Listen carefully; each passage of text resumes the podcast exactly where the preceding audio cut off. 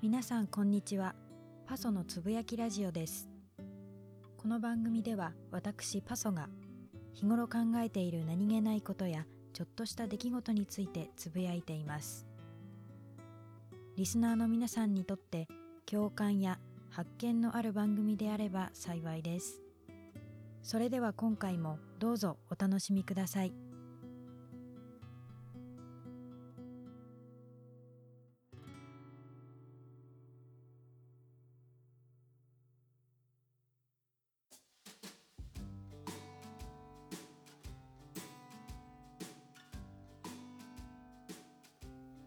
さて初回の収録日が11月18日でエンディングでは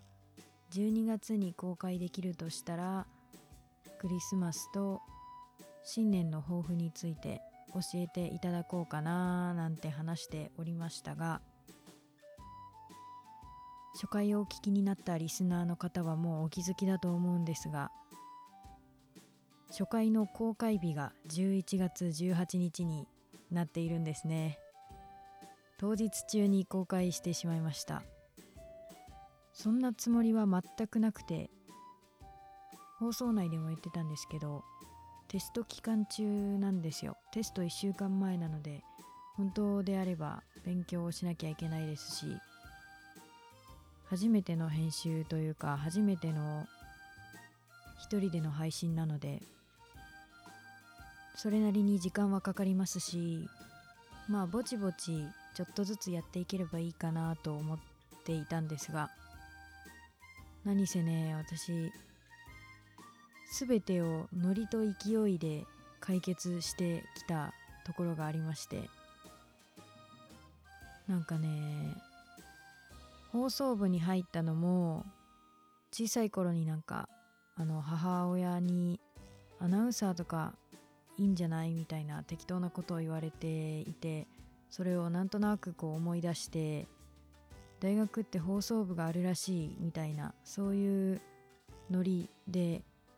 パッて入ってそしたらパッとハマってしまってノリと勢いでねあの初回もお話ししましたけどパーソナリティもすればディレクターも編集もすればみたいなちょっとよくわからない立ち位置に今はなってしまっているんですがまあそういうところがあるので何て言うんですかね最初はもうただの癖というかまあそういう性格だよねみたいな感じでやってきたんですがうーんだんだんこうそれをモットーみたいにするようになりましてなんか放送部のイベントというかなんかね例えば NHK の「のど自慢」とかだとこう会場に観客の方もいて同時に生放送もしてみたいなあのバラエティ番組というかイベント形態だと思うんですけどそのような形のイベントをやっていましてそのイベントの中の企画でラジオの公開収録をしようみたいなものがあってそこでなんかあの1年生の頃に部活の中で一番変人だと思う人は誰ですか？みたいな話になっていや自分じゃないですかね？みたいなね。もう全部をノリと勢いで解決してますからこう大切なことでもまあこっちでいいだろうみたいな感じで決めちゃったりするんでなかなかそんな人いないんじゃないですかね？ってこう話したぐらいでして。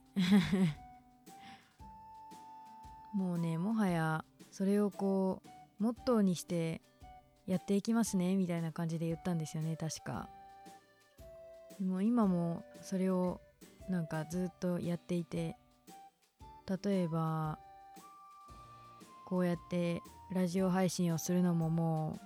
うノリと勢いでちょっと楽しそうだしやってみるかみたいなねやる気があるうちにやっとかないとみたいなもうめちゃくちゃ楽しいですねやっぱりね。あのやりたい気持ちがマックスのうちにそのテンションでやり続けるのが一番楽しいですからそういう考え方でやってきたので全く当日中に公開するつもりはなくてそのままノリで編集してしまって結局公開してしまうというね。ことをやってしまいました。初回から。いやでもいいですね。あのー、久しぶりに音声の編集をしたんですけど奥深いですね。いやあのー、機材があの今回初めて使う機材ですみたいな話を初回でしたと思うんですけど編集ソフトも初めて使うソフトで普段部活で編集に使っているソフトはあの Adobe Creative Cloud の中に入っているあのオーディションっていうソフトなんですね。あの Adobe のソフトを使ったことがある方はご存知かもしれないんですがあの大文字の A に小文字の U って書いて緑の四角で囲ってあるアイコンでそういうソフトを使って編集しているんですけど部活のパソコンは MacBook Pro なんですよ。だからすごくこうスペックが高いというか映像編集もできるようなパソコンを使っているのでそのなんだろう Adobe を入れてもあんまり不具合が起きないというかあの重たくなったりすることはないんですけど実際私がこの収録で使っているとか編集で使っているパソコンはごく一般的なこうビジネス用パソコンみたいなスペックなんですよね。だから例えばフォトショップとかあのー、写真の編集をするようなソフトだったりえあとはイラストレーターかな？あのー、図を描いたりするようなソフトだと割と負荷があのー、そんなにかからず、あの使えるんですけどオーディションとかあとはね YouTuber さんが動画の編集によく使っているようなプレミアプロみたいなソフトをあの入れてしまうともう立ち上がらないんですよねソフト自体が。なんであの仕方なくこうオーディションじゃなくて無料の音声編集ソフトを入れたんですよ今回は。それこそ初回でお話しした渡辺夫婦さんとかあとはもうネットで手軽にラジオ配信を始めるにはどうしたらいいかみたいなねブログとか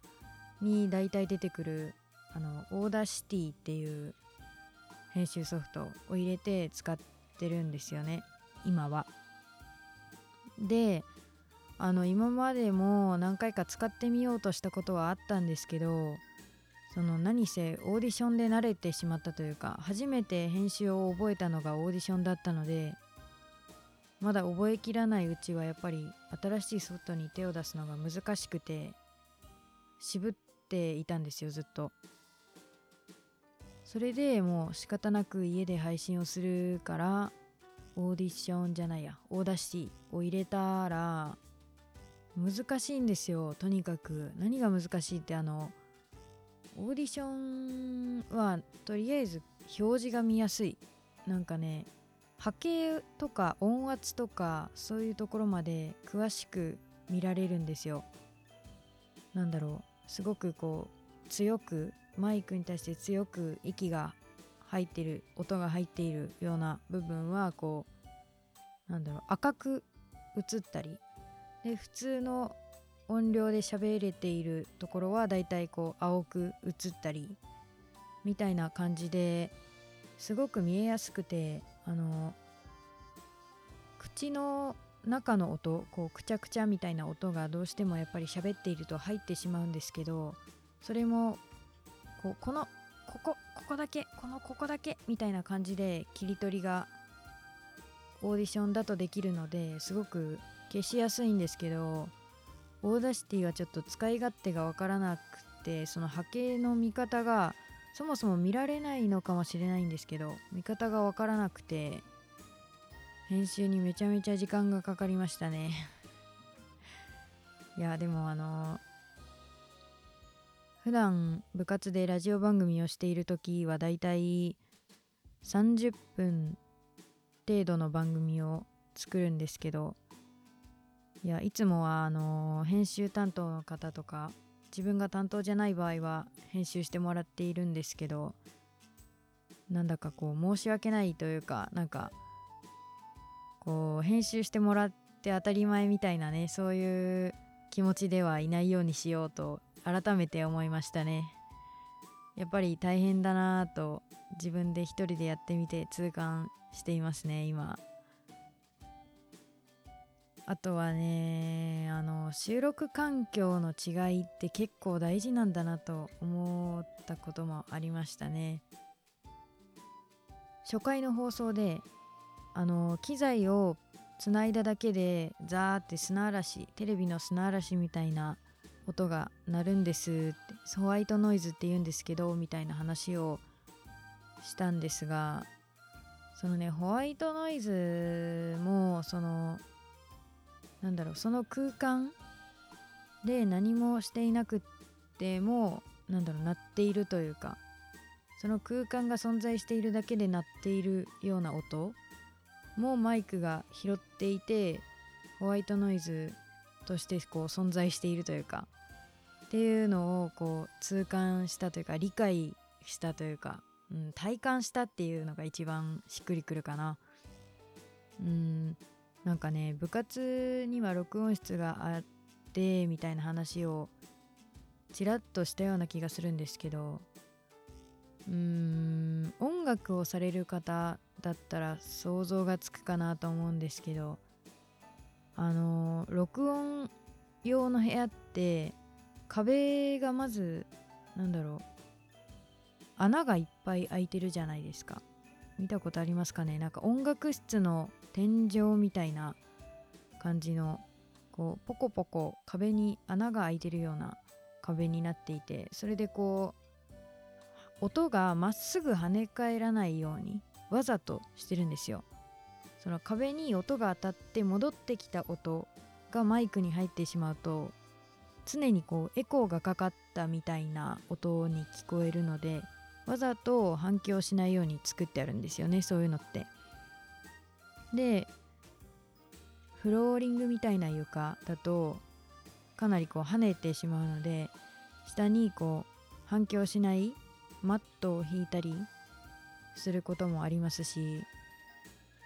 何より違いはあの2枚扉なんですよね。なんかレバーみたいなのをガチャンってして閉めるタイプの重たい扉が2枚あって完全にこう防音されているみたいな感じなのでその空間内の音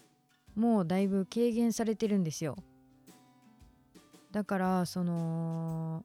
ホワイトノイズの音音量もそもそも小さい少ないしだからこそその録音の時点でマイクの音量をある程度上げることができるんですよ。もともと入っているノイズの量が少ないから音量をこうある程度上げてもノイズがそんなに目立たないっていうことである程度マイクの音量をね上げた状態で録音ができるんですね。だからあの編集の時にあの音が小さいなと思う部分にコンプレッサーっていうエフェクト効果をかけて音量をこう無理やり上げるみたいなことができるんですけどコンプレッサーをかける必要がないんですよね。ある程度音量を保った状態で録音ができているから。だからね私今まであんまりコンプレッサーを使ったことがなくて音が大きすぎる時笑い声とかねついつい大きくなってしまうのでそういう時に音割れ耳が痛くならないようにリミッターって言って音の上限を決める。でそれを超えてる音はこう無理やり圧縮するみたいなそういう機能があってそれを使うことは結構あったんですけどコンプレッサーは使うことが今まであんまりなくて。でもあのさすがにあの音量をマイクの音量をあのマックスに上げるとめちゃめちゃホワイトノイズがうるさかったですねやっぱり。部屋で録音していると。うん。でコンプレッサーコンプレッサーであの編集の時にマイクの音量を上げようと思ったんですけど一回上げてみたらノイズがめちゃめちゃうるさくてどうしようかなと思ってあのむちゃくちゃ悩みましたね。あのコンプレッサーは割としっかり大きくするみたいな感じなんですけどその代わりにというかある程度音量を保って録音できた場合はあの小さい音を大きい音に合わせて大きい音を小さい音に合わせるみたいな平均を取る感じのノーマライズっていう正規化って言ったりもするんですけどそういうあの効果エフェクトをかけたりするんですよね。でもしぶしぶノイズがそれだと大きくなりすぎないのでノーマライズをかけてであのごまかし程度に BGM を あのごまかし程度に入れたんですけどうん。いや難しかったですね。編集。これからもう少し頑張らないといけないなと思いますね。いやなんとかねあの貯金をしてあの Adobe が使えるぐらいのパソコンを購入できたらいいんですけど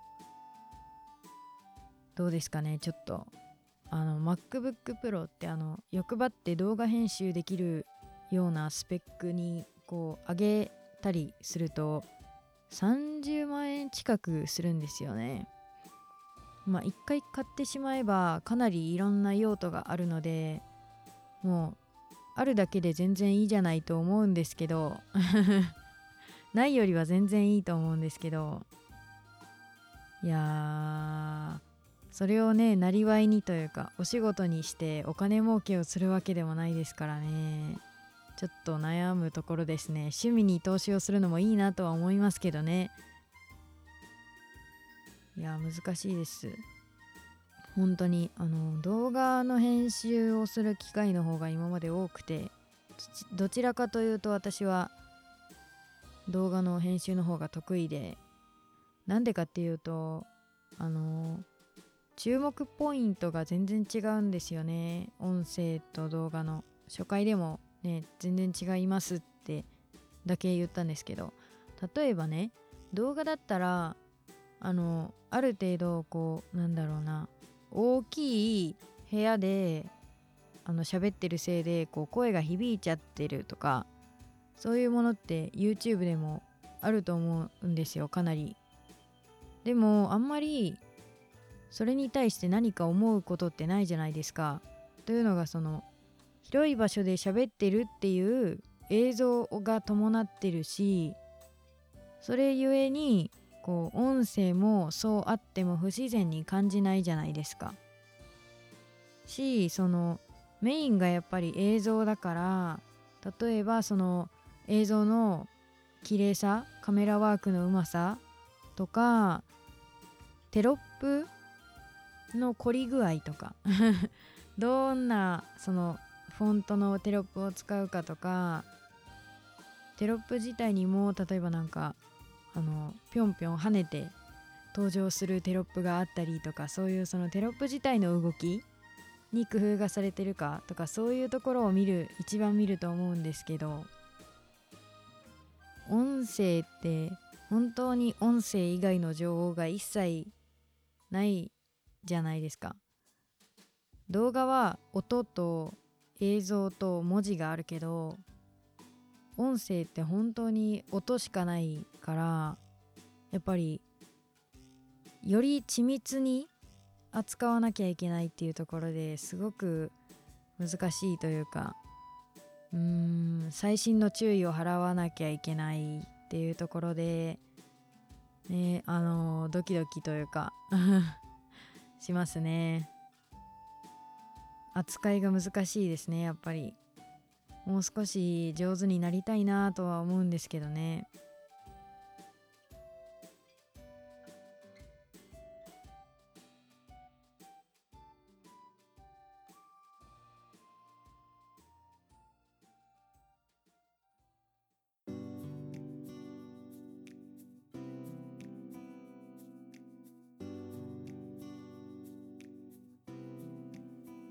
さっきは編集の話とノリと勢いで収録日にそのまま編集して公開してしまいましたみたいな話をしましたが実はですねこの第2回放送を収録しているのも同じく11月18日の23時。いやあのね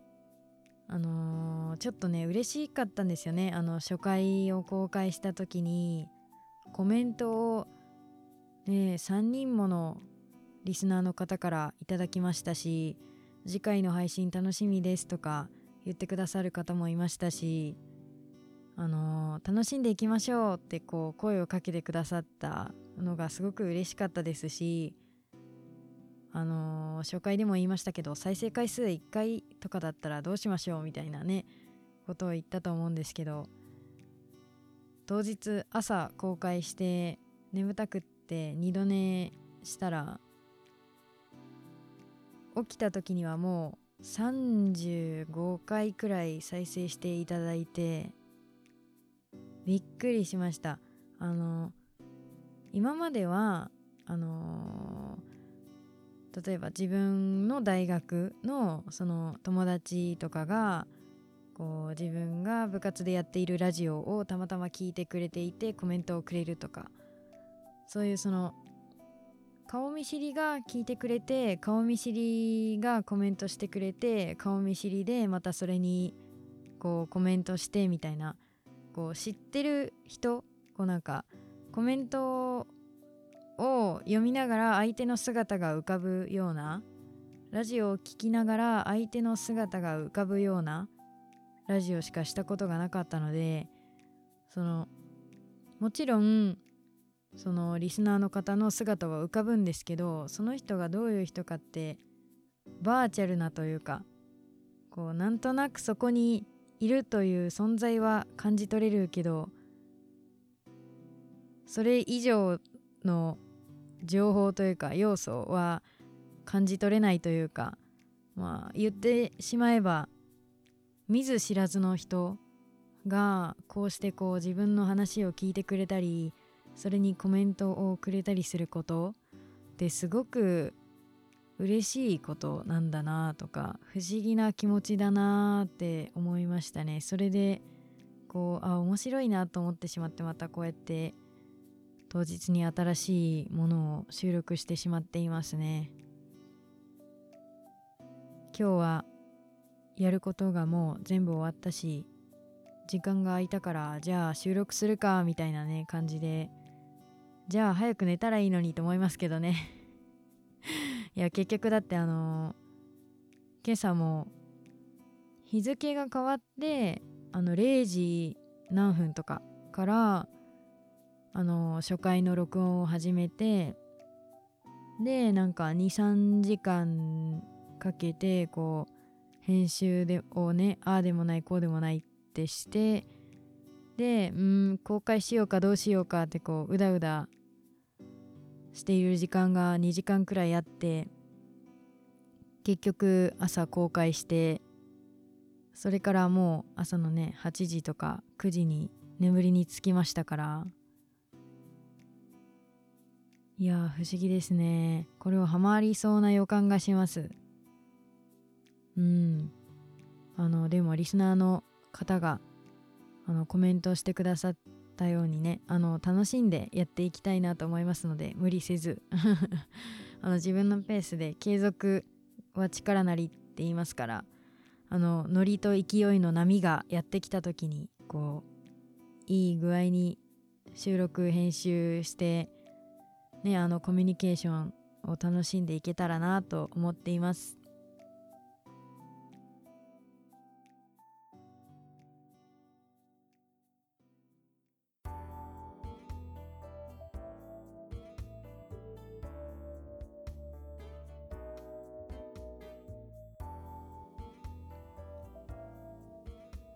リスナーの皆さんここまでお付き合いいただきありがとうございました。